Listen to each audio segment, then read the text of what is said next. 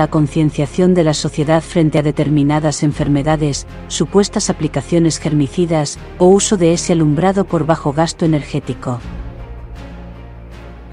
Pero la verdadera razón es infinitamente más oscura. Gran parte de la sociedad ya conoce sobradamente cuál es la naturaleza del material interfaz, inoculado bajo el engaño a toda la población. Este material es interactuante con la radiación emitida por esos focos de luz azulada ultravioleta.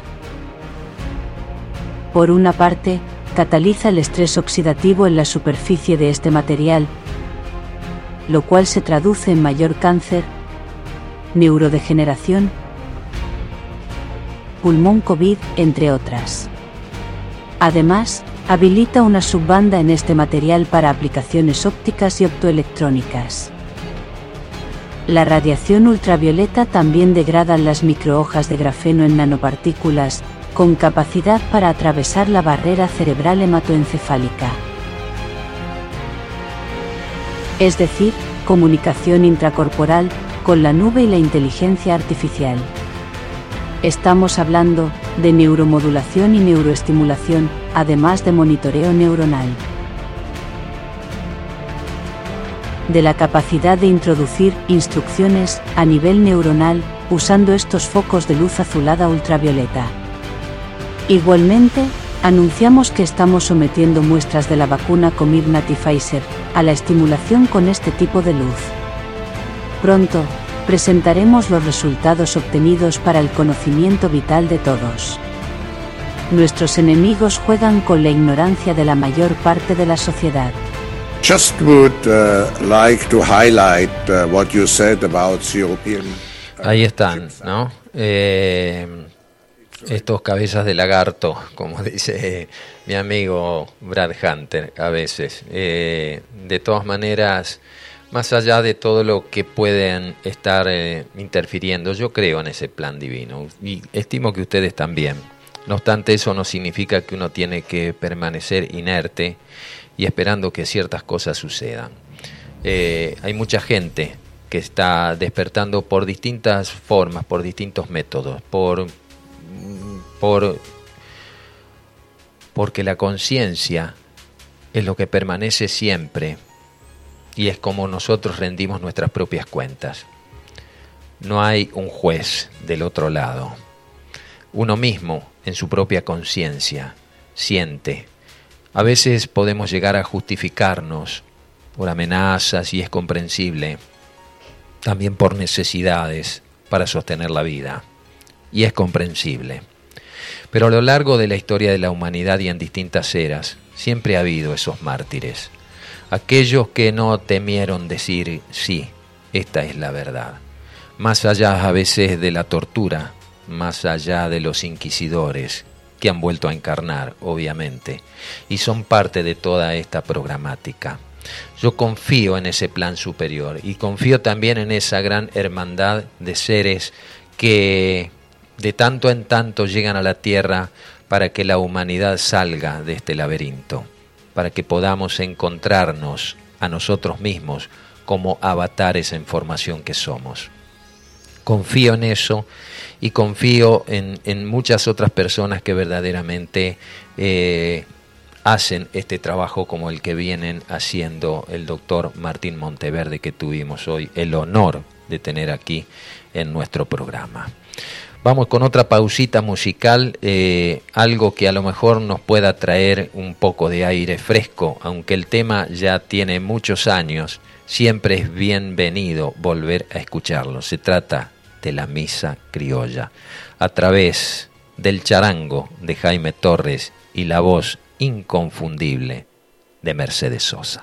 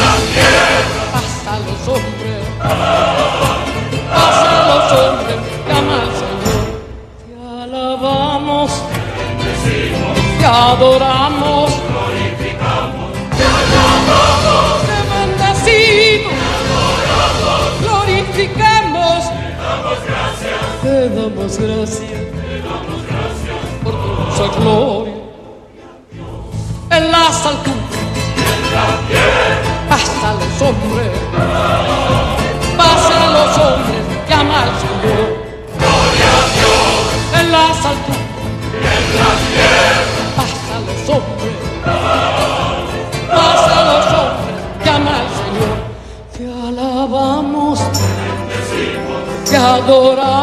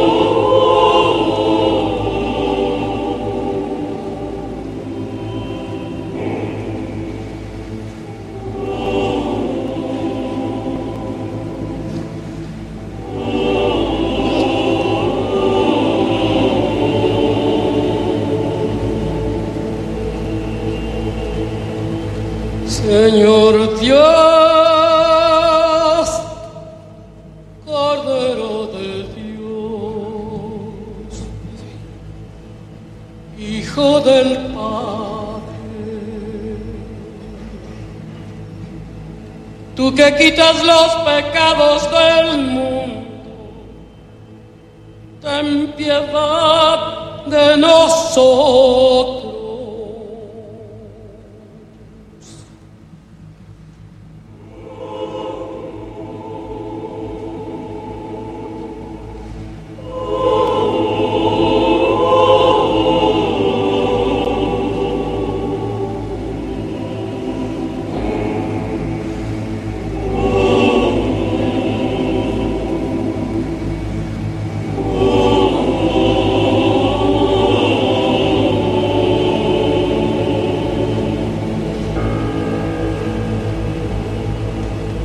que quitas los pecados del mundo, atiende nuestras súplicas. Tú que reinas con el Padre, ten piedad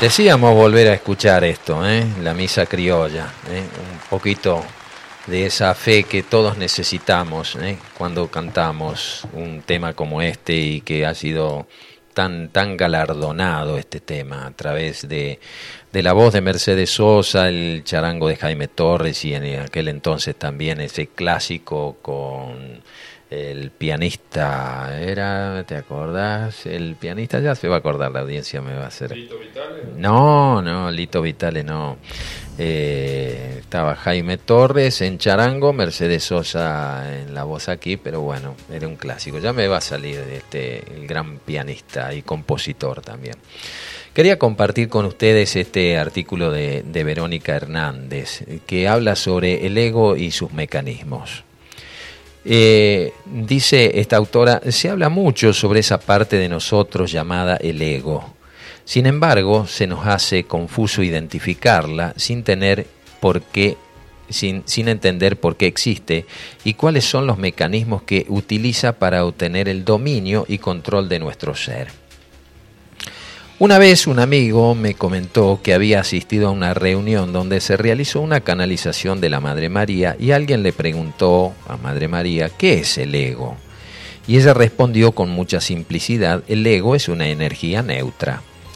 Me gustó mucho esta respuesta porque si bien podemos haber escuchado muchas veces que una de las metas en nuestro camino de crecimiento personal y espiritual es vencer o matar al ego, la verdad que el ego es una energía necesaria para encarnar en este planeta y no es ni buena ni mala por sí misma. Simplemente actuará de un modo sano o enfermo dependiendo de cómo se ha ido creando y fortaleciendo esa energía en nosotros. Un ego sano se incorporará armoniosamente a nuestro ser, impulsando nuestro avance un ego enfermo tratará de separarnos de nuestro verdadero ser y del resto de la creación. Hay una pregunta que siempre queda sin respuesta y esta pregunta es, ¿quién soy? El ego, tal como yo lo veo, es la parte de nuestra mente que trata constantemente de contestarnos esa pregunta. Para poder darnos una respuesta, el ego va recolectando una cantidad enorme de datos a través de todas las experiencias de nuestra vida y así se crea una estructura que va creciendo y aprendiendo en nosotros y a través de la cual interactuamos con un individuo en esta realidad. Para poder interactuar en esta realidad, el ego es imprescindible. Si tú vas al banco a hacer una transacción de dinero, es importante que puedas decir que eres Pedro Pérez, por ejemplo, y que tu número de cuenta es tal y tal. Para vivir en esta realidad necesitas ser consciente de tu cuerpo, del país donde vives, de tu dirección, el nombre de tus padres, quién es tu pareja, tus hijos, cuál es la profesión, el trabajo, lo que te gusta y lo que no te gusta, quiénes son tus amigos, los conocimientos que posees y lo que desconoces, las normas sociales y culturales, en fin, una larga lista. El ego le da estructura a toda esta información y nos define como individuos. Ahora bien, el ego es vital para nosotros, es un gran protector. Si tú no eres un médico cirujano y vas a operar a una persona, el ego encenderá todas tus alarmas y gritará, no, yo no soy médico cirujano, lógicamente. Hasta aquí todo va bien. Entonces, ¿cuál es el problema con el ego? Uno de los principales problemas es que el ego se desarrolla tomando como base la realidad que nos rodea y en la que vivimos está totalmente unido a la realidad y es de esa realidad y de tu experiencia con esa realidad que el ego saca sus datos y los clasifica y los clasificará obviamente de acuerdo a los principios y valores de la realidad misma. Para poder decirte lo que eres, el ego utiliza el mecanismo de la separación, creando un muro firme que te diferencia de lo que él considera que no eres. Pero tú eres mucho más de lo que el ego puede creer que eres en cualquier momento de tu vida. Y esta realidad es la que estamos, en la que estamos, es solo un ínfimo espectro de la gran realidad de la creación. Tú eres en principio un ser espiritual, eres un ser multidimensional, eres un espíritu viviendo en esta realidad, eres una chispa de Dios. Pero cualquier cosa que el ego no pueda medir, clasificar, razonar, darle un sentido acorde a esta realidad, lo sacará inmediatamente de ti y dirá, esto no soy yo, esto está fuera de mí, esto es peligroso. El ego siempre tiende a defenderse, a justificarse. El ego deduce rápidamente que esta es una realidad dual y polarizada, que todo está clasificado en bueno, malo, blanco, negro, masculino, femenino, alto, bajo y así. Y para que seas aceptado y puedas relacionarte con otras personas, es decir, con otros egos, comenzará a aceptar como lo que tú eres, lo que en la realidad y los otros egos juzguen como positivo y descartará, esconderá, negará todo lo que considere como negativo. De esta manera el ego esconde todos los aspectos o cualidades de ti que considera negativas o destructivas. Y dice que tú no eres eso, que eso no está en ti, que es de otros.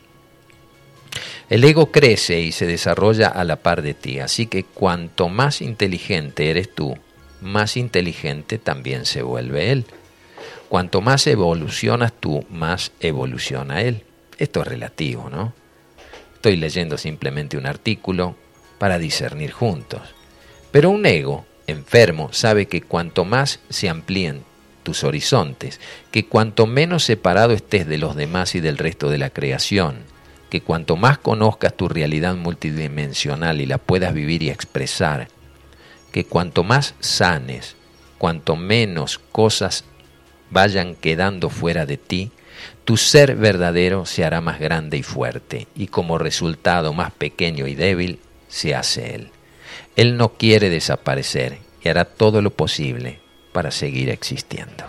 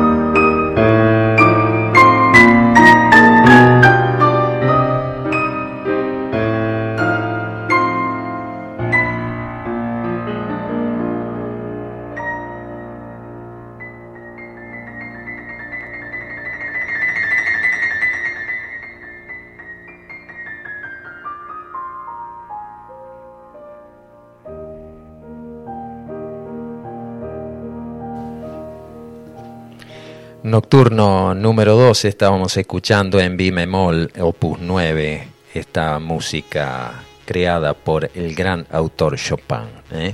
poniéndole ese toquecito de buena música, al menos desde nuestra perspectiva, a la mañana. Por la 90.3 Radio Limón, esta es la otra realidad. Muchas gracias, bendecido día, hermanos, nos dicen Majo y Mariano desde aquí, desde el barrio. Hola querido Oscar, súper interesante la charla.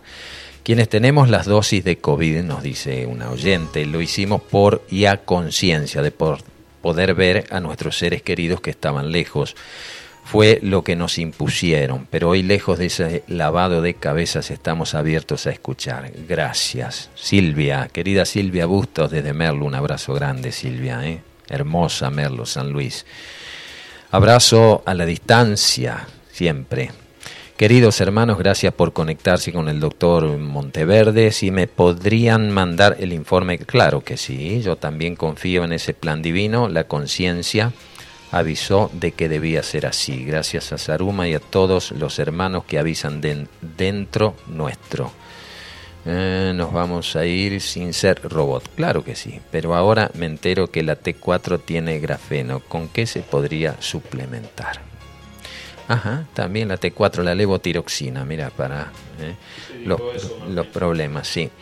Muy buen día completo para todos ustedes. Y aquí nos dicen si el músico era Ariel Ramírez. ¿eh? Me agarró una lagunita ahí. Eh, gracias María Yapsi, gracias también este, Andrés desde Venado Tuerto. ¿eh? Un gran saludo también para Miguel de la Ciudad Autónoma de Buenos Aires, un saludo para Amado de Molinari, para su esposa, un gran saludo a tanta gente que yo sé que están del otro lado, aunque a veces no suban nada a, nuestro, a nuestras conexiones a través del el 3548 58 52 20. Ya nos vamos a ir despidiendo, falta un poquito más, pero quiero que ustedes escuchen este otro informe de Humania, que pertenece también, creo, a la gente de la quinta columna. Por favor, señor El director. ser humano está en peligro. Todo aquello que lo define como especie, desde su inteligencia, su sensibilidad, hasta su capacidad de interacción voluntaria con el medio, está en grave riesgo de perderse en breve y para siempre. De hecho, el proceso ya ha comenzado, y solo aquellos que lo han diseñado, junto con algunos de sus ejecutores, lo saben. La quinta columna, constituida por seres humanos libres de todo el planeta, tiene la misión de revelarle al mundo el plan premeditado que subyace a los acontecimientos que nos conducirán en un futuro próximo a la pérdida integral de nuestra naturaleza.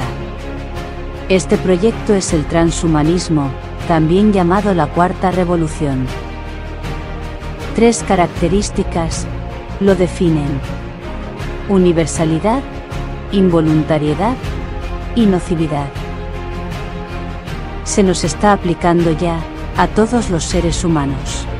Sin nuestro consentimiento y con graves daños para nuestra salud, inclusive la muerte. Para ello, cuatro operaciones síncronas se han puesto en marcha.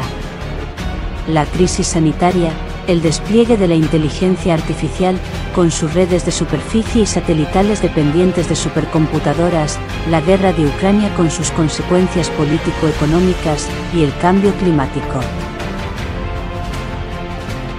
Estas cuatro operaciones tienen como último objetivo transhumanizar a gran parte de nuestra especie en el más breve plazo de tiempo. Desde la quinta columna, deseamos aglutinar a todos los seres humanos, conscientes de esta situación, en un movimiento de conciencia al que llamaremos Humania. No queremos otra cosa que no sea conciencia de que estamos en peligro, y para ello os ofrecemos las pruebas.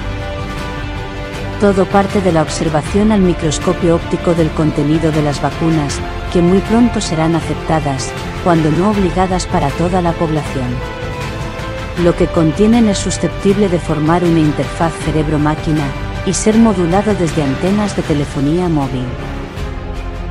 Tenemos pues a la neurociencia desarrollando una interfaz introducida a traición, con engaños y coerción para toda la humanidad, al tiempo que se implanta toda una red planetaria de antenas con ayuda de todos los gobiernos del mundo, y por otro lado, una guerra y un cambio climático que resetearán la economía, la política, y nuestra forma de vida hasta el extremo de someterlas en última instancia, a los intereses del transhumanismo. No sabemos quiénes son los que nos están haciendo esto. No sabemos qué buscan al hacerlo. Pero... Lo están haciendo.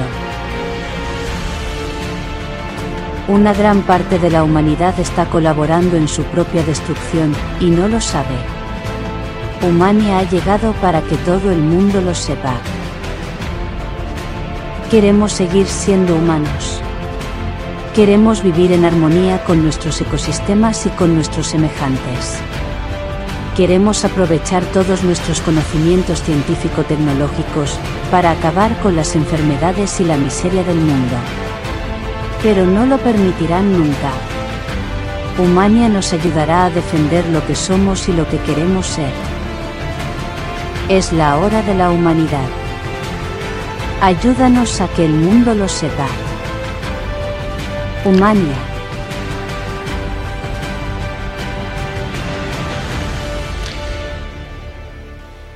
De la independencia de los individuos depende la grandeza de los pueblos.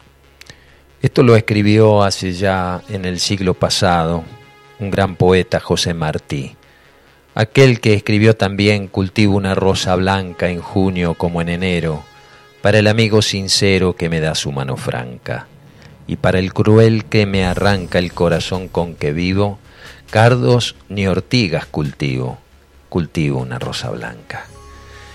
Hermoso José Martín, de la independencia de los individuos depende la grandeza de los pueblos.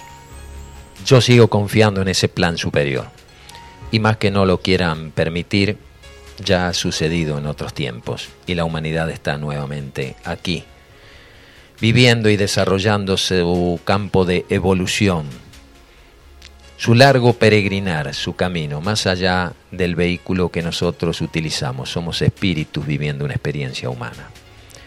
Y podrán matar las formas, pero no matarán el espíritu, porque eso depende de otras mentes que son mucho más inteligentes y poderosas que aquellas que quieren destruirnos. Ha habido un creador, alguien que dijo, este es el plan, ese plan no ha abortado, está en vigencia, confiamos. Confiamos y estamos atentos. Confiamos y ponemos en el aire las dos caras de la moneda para que usted saque su propia conclusión, para que esté al menos alerta. No es la intención a veces de poner esta información ni de convocar a, nuestros entrevistados simplemente para alarmar, ni para alertar, solamente para informar. Las conclusiones están siempre en sus manos y como decimos desde la primera hora, tengan siempre la carta del discernimiento y sientan sientan, que el pensamiento y el sentimiento trabajen juntos, que no todo lo decida la cabeza, porque como decía a veces Facundo Cabral, hay que escuchar al corazón antes que intervenga la cabeza. Si trabajan juntos, podemos tomar las decisiones a tiempo y seguramente ese plan se sigue llevando adelante, que es el plan superior. Yo confío en eso, por eso la oración, por eso la meditación, por eso siempre el mensaje de aliento tiene que salir de estos micrófonos. Por eso existen los sábados holísticos y por eso le vamos a ir dando paso a mi hermano del alma, Fabián Ceballos, que también está haciendo su parte junto con el otro programa, Peregrinos, Andrea Mayuri, Carlos Alberto Gallo, con lo que se hace durante la semana aquí con el trabajo de nuestro querido hermano Alberto Kusselman, con el trabajo que hace a través de de de Leo Córdoba, claro, sí, sí, con, con su programa de astrología, astrolabio, en fin, eh, esta radio ha llegado para poner en el aire a veces eh, una visión mucho más amorosa, más Eso no significa que tengamos como el avestruz la cabeza bajo tierra, ¿eh? sino ponerlo a consideración de nuestra audiencia. Por eso la audiencia está creciendo y esta radio cada vez está siendo más escuchada, no solo aquí en la zona, sino a través de Internet. Yo me voy despidiendo, mi querida audiencia. Nos vamos a ir con Sara Brightman, ¿eh? los cantos de la tierra. El canto de la tierra, Sara Brightman, un temazo también. ¿eh? La tierra también está orando junto con nosotros ¿eh? y los demás reinos, no solo el humano. Somos ángeles en formación. Les dejo un beso grande. Nos reencontramos, Dios mediante, el próximo sábado alrededor de las 9 de la mañana para seguir desandando la otra realidad. Un puente entre dos orillas.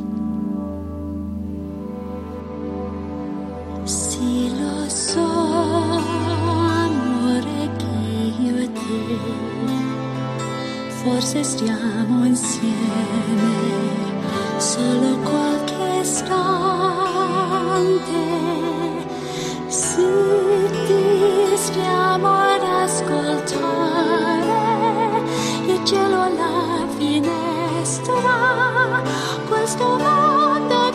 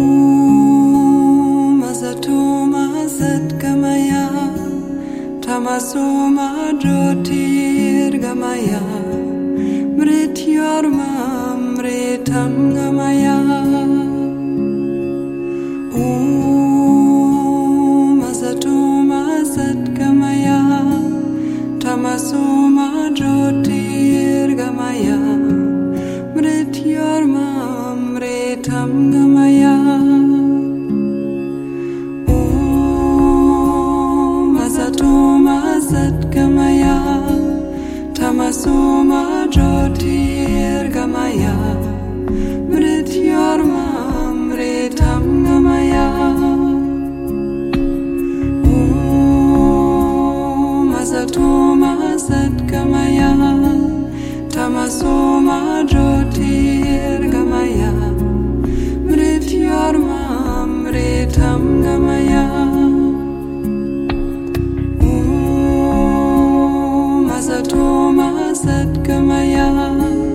Tamasoma Jyoti.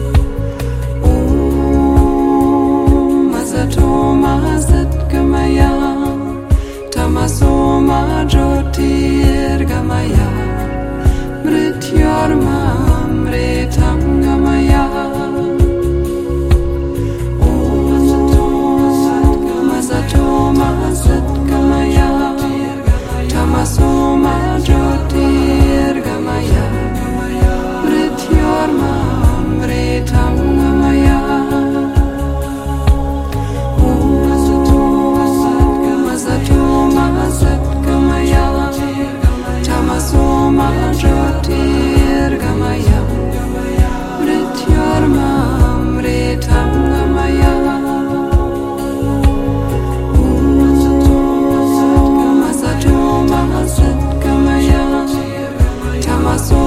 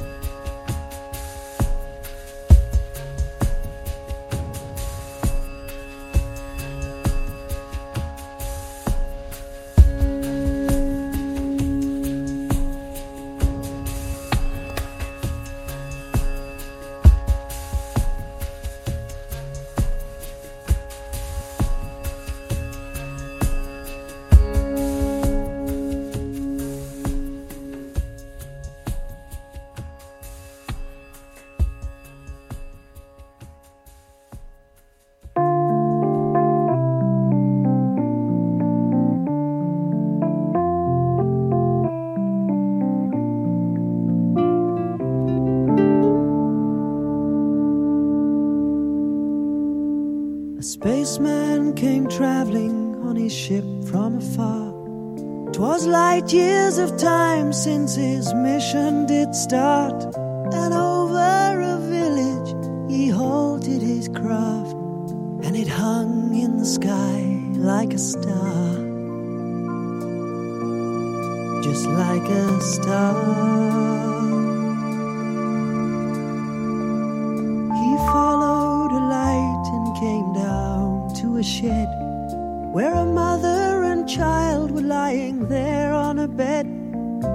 bright light of silver shone round his head, and he had the face of an angel.